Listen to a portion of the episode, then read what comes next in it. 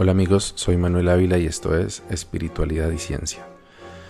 Bueno, he estado pensando en la situación actual de incredulidad que estamos viviendo en todo el mundo. Hay una crisis de confianza hacia todos los sistemas establecidos en realidad. Yo diría que principalmente hacia la religión, la política, las corporaciones y la ciencia, que es de lo que hemos venido hablando. O sea, básicamente estos son los sistemas que tradicionalmente han mantenido el poder y el monopolio de la, entre comillas, verdad. Y pues tenemos que ser sinceros y comenzar por aceptar que todas estas instituciones nos han engañado, unas con mayor frecuencia que otras, pero el problema es que si no vamos a creer en las instituciones que hacen parte de estos sistemas, entonces, ¿en quién se supone que vamos a creer? Pareciera ser que la tendencia es, bueno, en nosotros mismos. Pues eso nos dice, eh, la, digamos, las redes sociales, eso nos dice el coaching, nos dice la propia espiritualidad.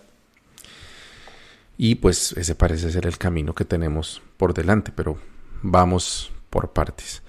Yo pienso que hay que analizar el fenómeno de la manipulación y el engaño porque no es igual en todos los casos. Las motivaciones y los métodos para la mentira dependen mucho de los objetivos que cada una de las entidades que lo utilizan eh, pues tenga en mente y pues en últimas cada individuo que pertenece a ellas. Es decir, eh, puede haber mentira sistemática que es propia del sistema, pero en mucha mayor cantidad podemos ver es la mentira personal, la que eh, efectúan las personas que pertenecen a estos sistemas.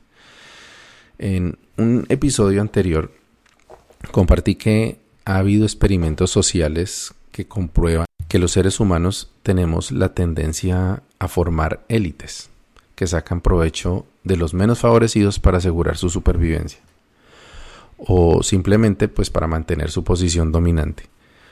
Y es evidente que la mentira se convierte casi en un prerequisito para que existan las élites. Los políticos mienten para convencer a sus electores que pues ellos son los indicados para gobernarlos y luego pues para maquillar las mezquindades que cometen.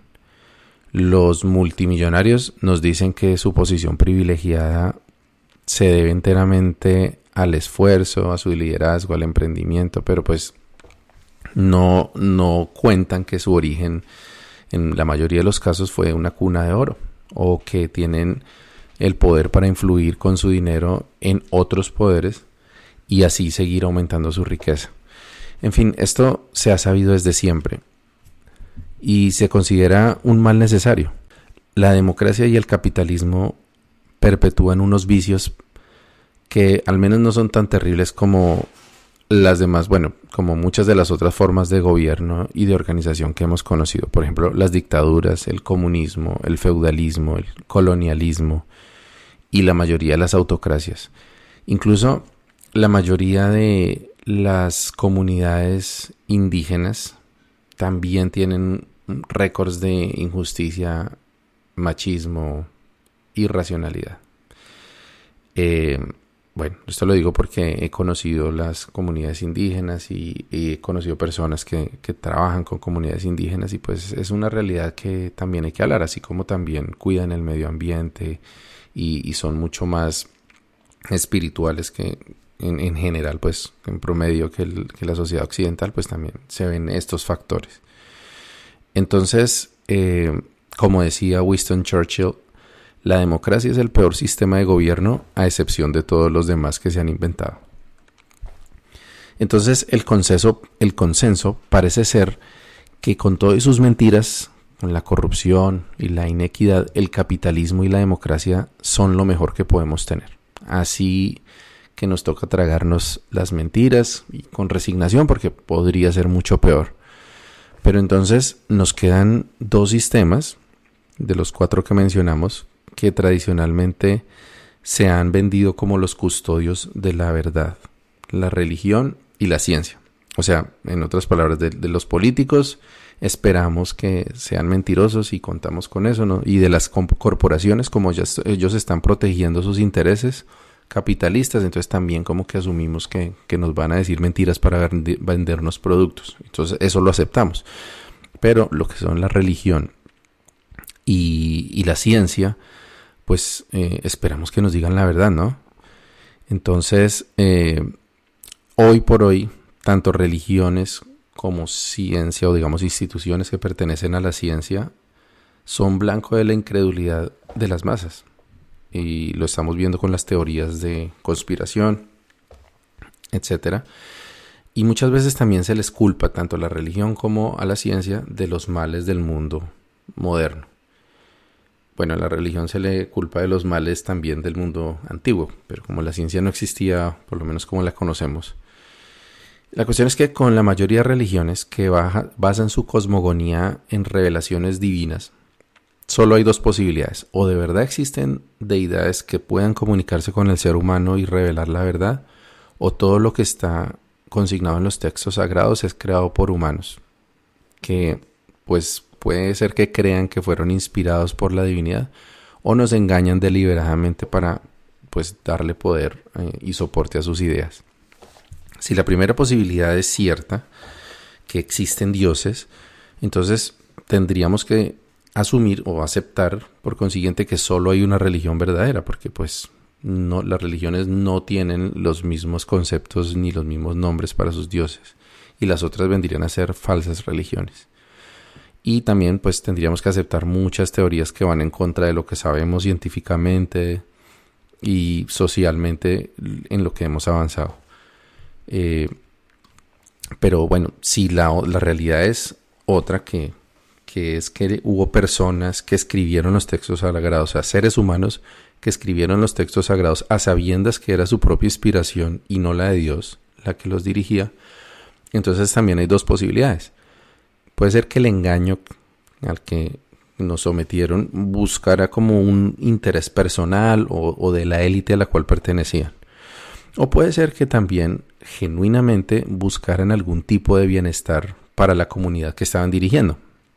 Pueden ser los judíos en el caso de la Biblia o en el caso del Corán, digamos, eh, en el caso de los musulmanes. Pues esta última posibilidad es precisamente lo que eh, Yuval Noah Harari plantea en su libro Sapiens. La religión es la forma a través de, las, de la cual las sociedades primitivas lograban que muchos individuos colaboraran para el bien común. La cosa es más o menos así. Cuando vivíamos como cazadores recolectores, los seres humanos formábamos grupos pequeñitos, como de 10 a 20 personas que se movían constantemente, eh, buscaban alimento, cazaban y bueno, recolectaban recursos. Y así fue durante cientos de miles de años que estuvimos en esa etapa de cazadores recolectores. Entonces nuestro cerebro evolucionó con la capacidad de mantener un puñado de relaciones con otras personas. Un puñado. Se dice que eh, creo que hay un estudio que inclusive tiene una cifra de aproximadamente 150 relaciones personales máximo que una persona puede sostener, eh, por lo menos con un mínimo de, de, relacionamiento, un mínimo de conocer algo de esa persona y, poderse, y poder interactuar con ella. Eh, entonces eh, nuestro cerebro tenía esa capacidad de crear lazos de confianza y, y, como no había tampoco método científico, pues también la evolución nos dotó de la capacidad de detectar rápidamente las malas intenciones o el engaño en esas personas que conocíamos. Esta es la razón por la cual aún hoy en día los humanos somos más o menos eficientes para juzgar la sinceridad en personas que conocemos desde hace tiempo. Al menos podemos sospechar si nos están engañando, podemos vislumbrar ahí lo que hay detrás. Pero el caso es que hace de 10.000 a 15.000 años, los seres humanos descubrieron la agricultura y pasaron de ser cazadores recolectores nómadas a asentarse en pequeñas parcelas. Con el tiempo estas parcelas se convirtieron en comunidades, eh, o tribus, luego en uh, casgos se les conoce, bueno, que eran pequeños poblados, y de repente el ser humano, después de millones de años de evolución en pequeñas manadas, tuvo que aprender a lidiar con comunidades de docenas al principio, luego cientos de miembros y eventualmente miles o ahora millones de individuos. Entonces nuestro cerebro no ha desarrollado aún la capacidad de crear lazos de confianza con tantas personas. Y en el pasado pues era así. Eh, más bien lo contrario. Instintivamente desconfiamos de los individuos que no pertenecen a nuestra manada. Eh, o por lo menos a nuestra tribu o con lo que nos el grupo con el que nos identificamos. Ojo que no digo desconfiábamos, digo desconfiamos, porque en unos pocos miles de años es muy poco lo que un órgano tan complejo como el cerebro puede evolucionar. El caso es que de repente tuvimos la necesidad de cooperar, ya no entre unos cuantos, máximo 20 o 30, sino entre miles. Y la desconfianza era, digamos, la relación predominante. Esta es la razón por la cual la guerra se convirtió en compañía inseparable del ser humano desde el principio de la civilización. Nuestro instinto nos dice que solamente podemos confiar en el grupo cercano de personas, en quienes conocemos, y que los otros necesariamente van a tratar de aprovecharse de nosotros, cuando no exterminarnos del todo. Y así fue. Conflicto tras conflicto nos empezamos a diezmar. Hasta que una solución empezó a surgir. Los líderes de las tribus comenzaron a contar historias sobre dioses que los observaban desde el cielo y que los eligieron como sus hijos y demandaban a sus hijos lealtad total y a cambio les entregarían alimentos, salud, bueno, una larga vida, lo cual pues parecería algo difícil de creer. Uno pensaría que para seres que se acostumbraron a, ver la naturaleza y animales eh, en, lo físico, pues eh, podía ser difícil de, convencerlos, pero había un argumento poderoso, porque cada vez que un miembro de la tribu moría inesperadamente o una plaga atacaba cultivos o se empezaban a morir los animales o sucedía una tragedia natural, el sabio del grupo decretaba que la tragedia era un castigo por haber incumplido la voluntad de su Dios. Bueno, pero ¿y cuál podía haber sido el pecado o ese o esa falla o ese delito para recibir ese castigo. Pues había que investigar y, y pues alguna cosa iban a encontrar. Podía ser que alguna pareja había tenido relaciones sexuales sin la bendición de los mayores, o una mujer con tenía su periodo había estado cocinando, o se les había olvidado hacer una ofrenda a la divinidad. En cualquier caso, cualquier cosa que no fuera rutinaria, que, que no se considerara común, podía ser sospechosa de haber causado la ira divina. Bueno, el homosexualismo, cosas que, han demorado miles y probablemente cientos de miles de años en, en dejar de considerarse como antinaturales. Pero en todo caso había que encontrar algo para afianzar la creencia en ese poder divino y sobre todo para poder mantener el orden del grupo. Y pues eso suena terrible, ¿no? Como una manipulación pero la verdad es que el miedo al castigo divino y ese respeto por la autoridad permitieron, fueron las herramientas que permitieron superar la desconfianza instintiva entre diferentes tribus. Porque si la tribu de al lado le tenía miedo al mismo Dios que nuestra tribu, entonces podíamos estar relativamente tranquilos que ellos también iban a obedecer las mismas leyes. Y una de esas leyes que en todas las religiones y proto-religiones que se han conocido es que no le haréis daño a tus semejantes. Y, pues claramente los semejantes son aquellos que pertenecen a esa misma fe.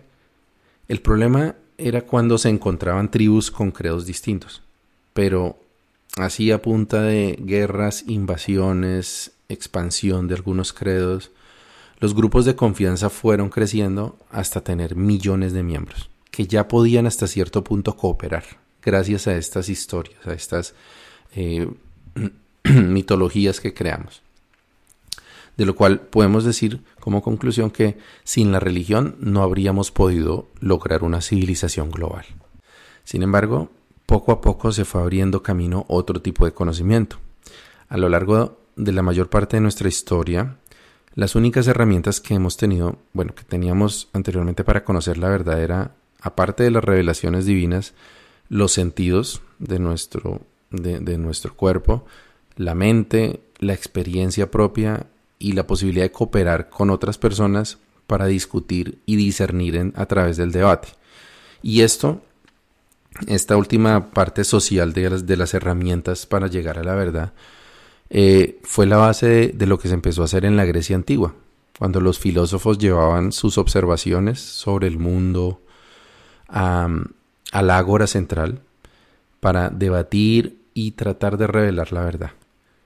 Y pues de esa forma se lograron muchos avances, especialmente en el campo de las humanidades y también algunos principios científicos, porque el debate servía para depurar hasta cierto punto, aunque aun cuando pues el, digamos el método científico no se había definido, eh, pero el debate ayudaba a reducir los sesgos que inadvertidamente se introducían en los análisis de, los estudiosos. Y pues seguramente habrá habido filósofos que, que proponían deliberadamente mentiras para lograr algún beneficio personal, pero pues era muy probable que, esas argucias fueran desbaratadas por otros filósofos que tuvieran mejores argumentos.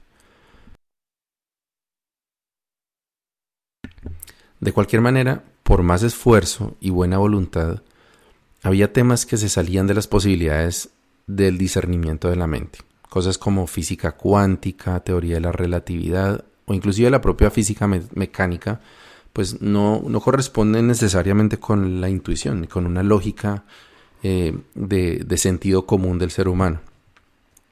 Entonces, por esta razón, los griegos no lograron encontrar respuestas a, algunas de las preguntas más importantes, eh, como el origen de la vida, de dónde viene la naturaleza, qué es la conciencia, cuál es como el lugar que nos corresponde en el universo.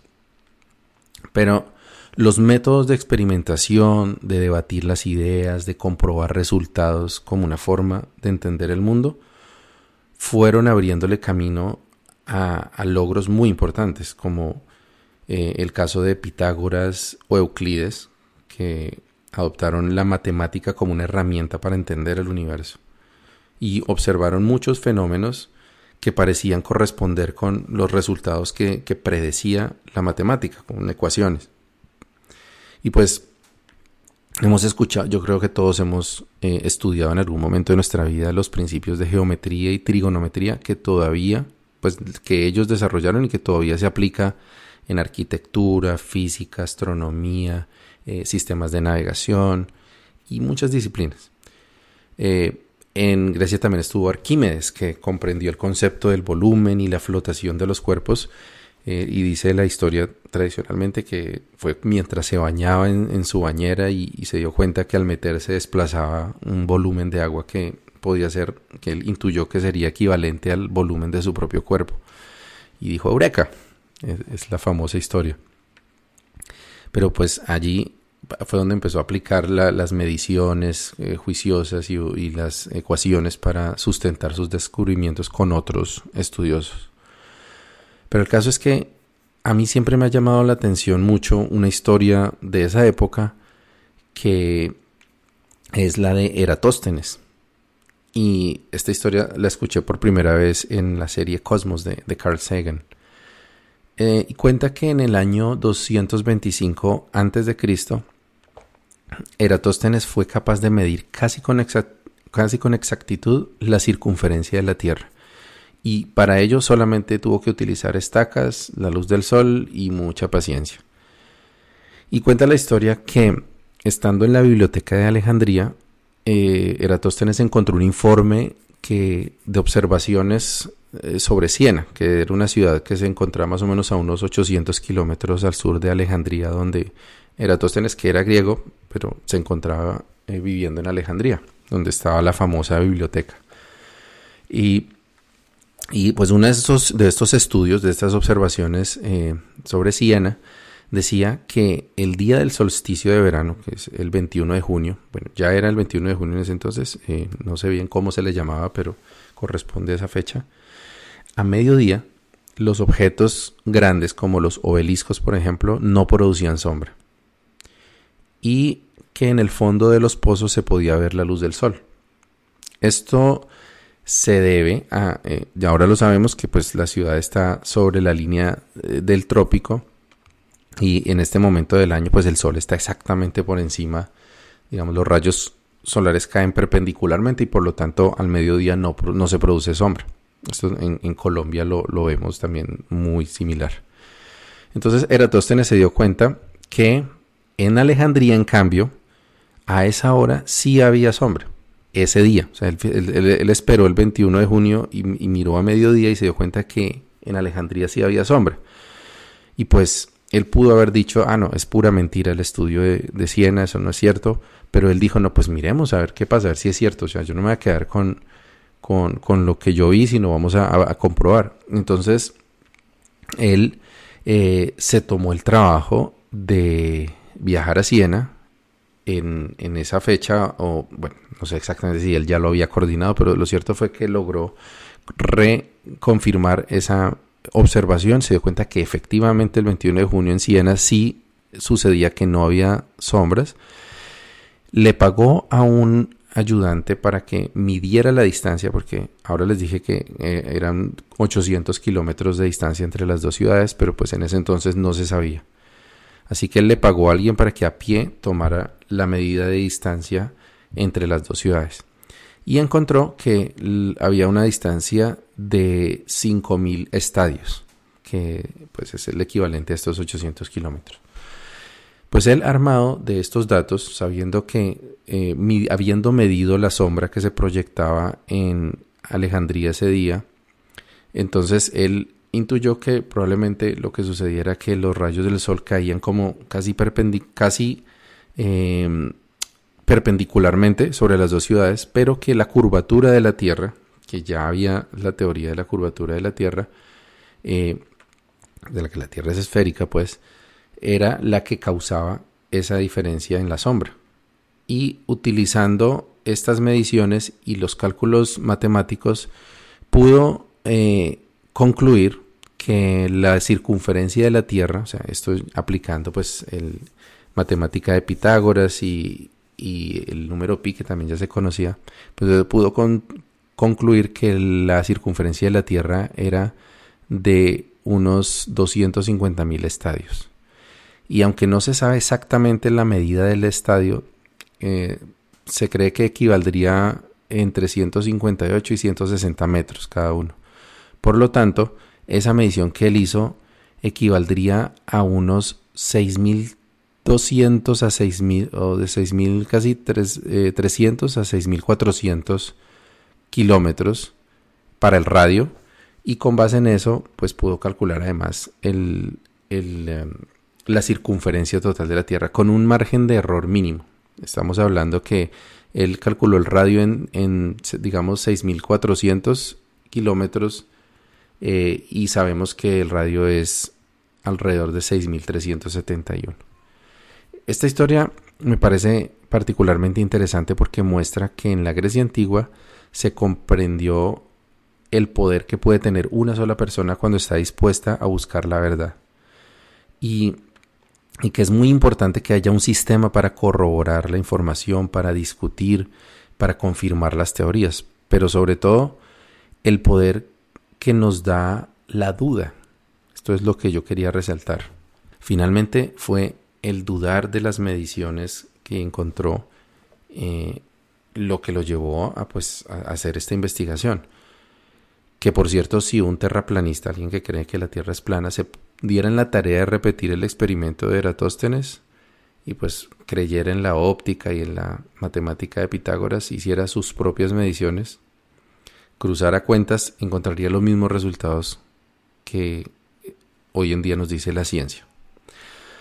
Pero este poder en manos de las masas, o sea, que cada que todo el mundo tuviera la capacidad de indagar, de experimentar y de comprobar cosas, pues era muy peligroso para los poderes predominantes que había en la época. Así que tan pronto como el imperio romano se extendió a este territorio de Egipto, eh, cuenta la historia que el propio Julio César el, propio César Julio incendió parte de la biblioteca de Alejandría. Eh, esto en medio de una de esas guerras que, tenían pues para apoderarse de estos territorios.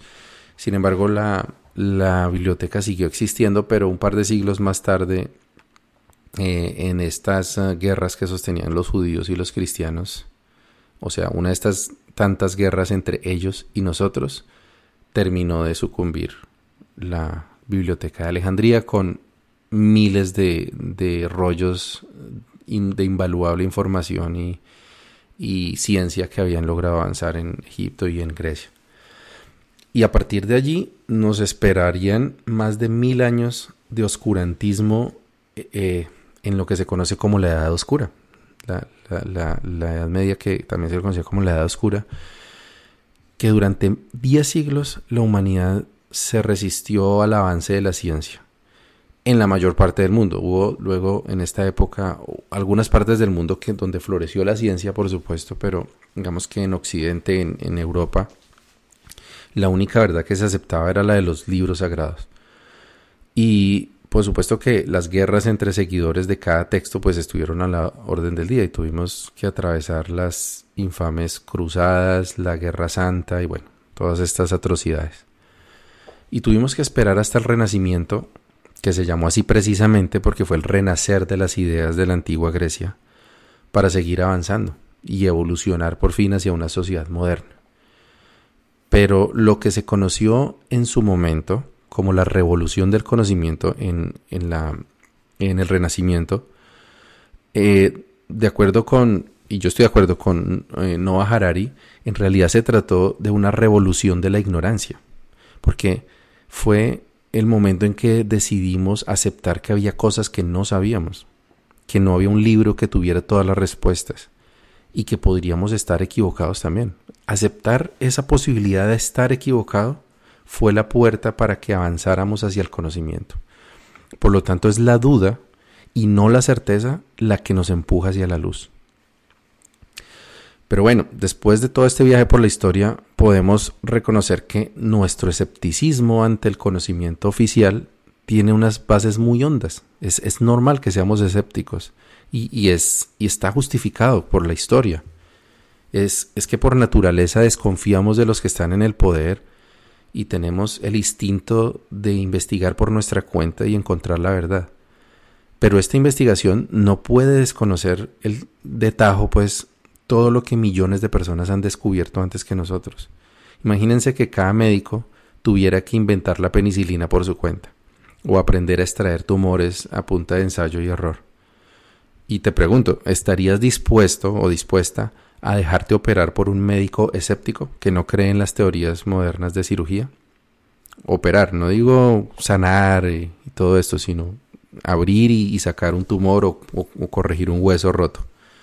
¿O le darías tu dinero a un banco que no cree en las teorías modernas de economía ni de matemática financiera?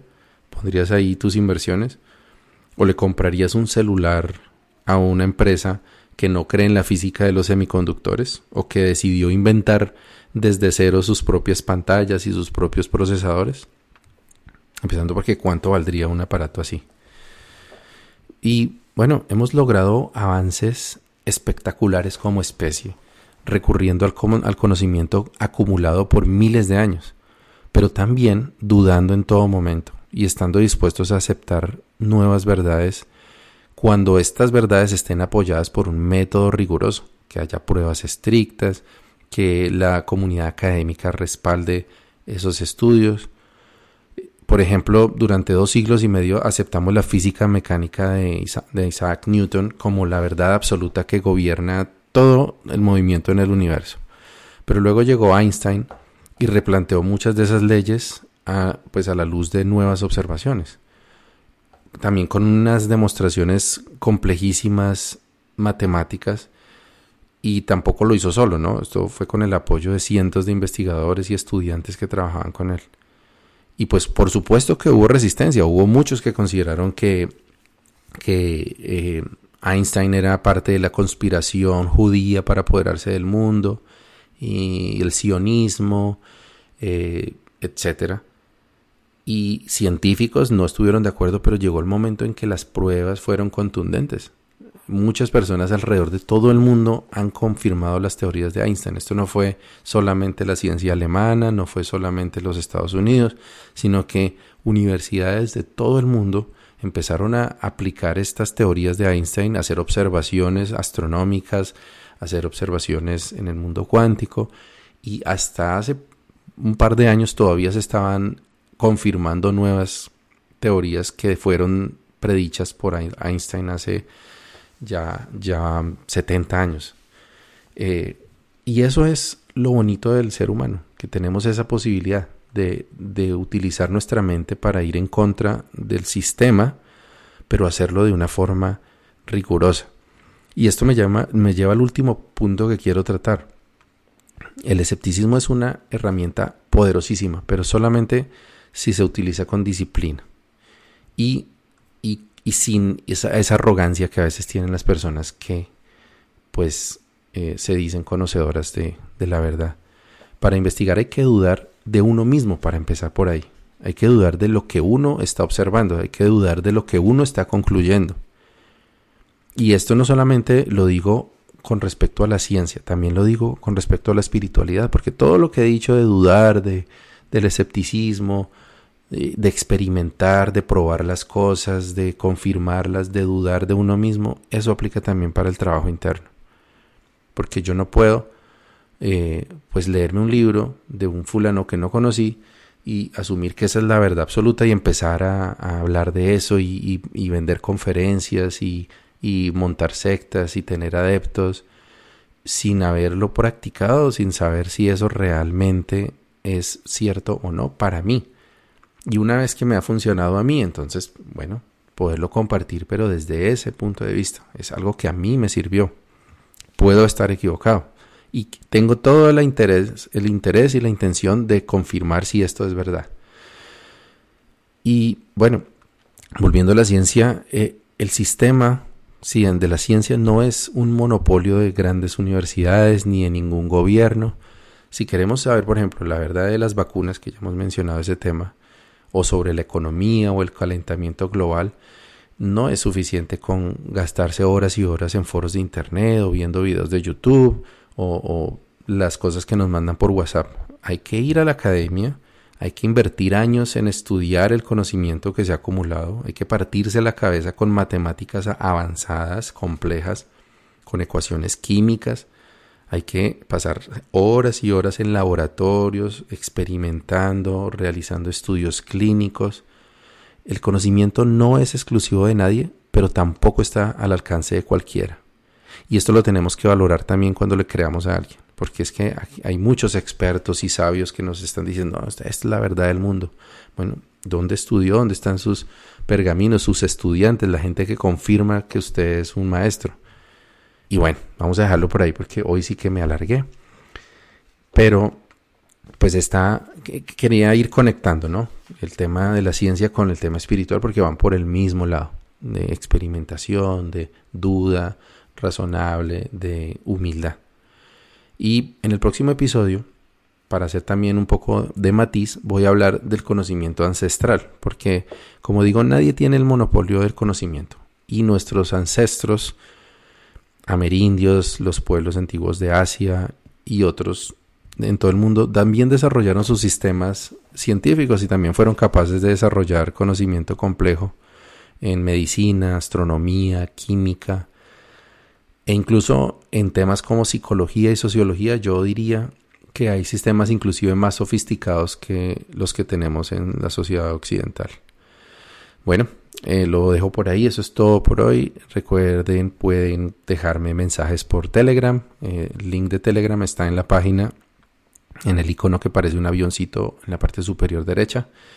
Eh, también en, en, los posts de la página pueden escribirme su mensaje. si me mandan un Telegram con una pregunta o con un comentario con mensaje de voz, podríamos en algún momento hacer como un, una recopilación de esas preguntas. Entonces yo pongo el audio y las respondo desde mi punto de vista y bueno, ahí vamos tejiendo. Eh, no es más por hoy, buen camino y buena brisa.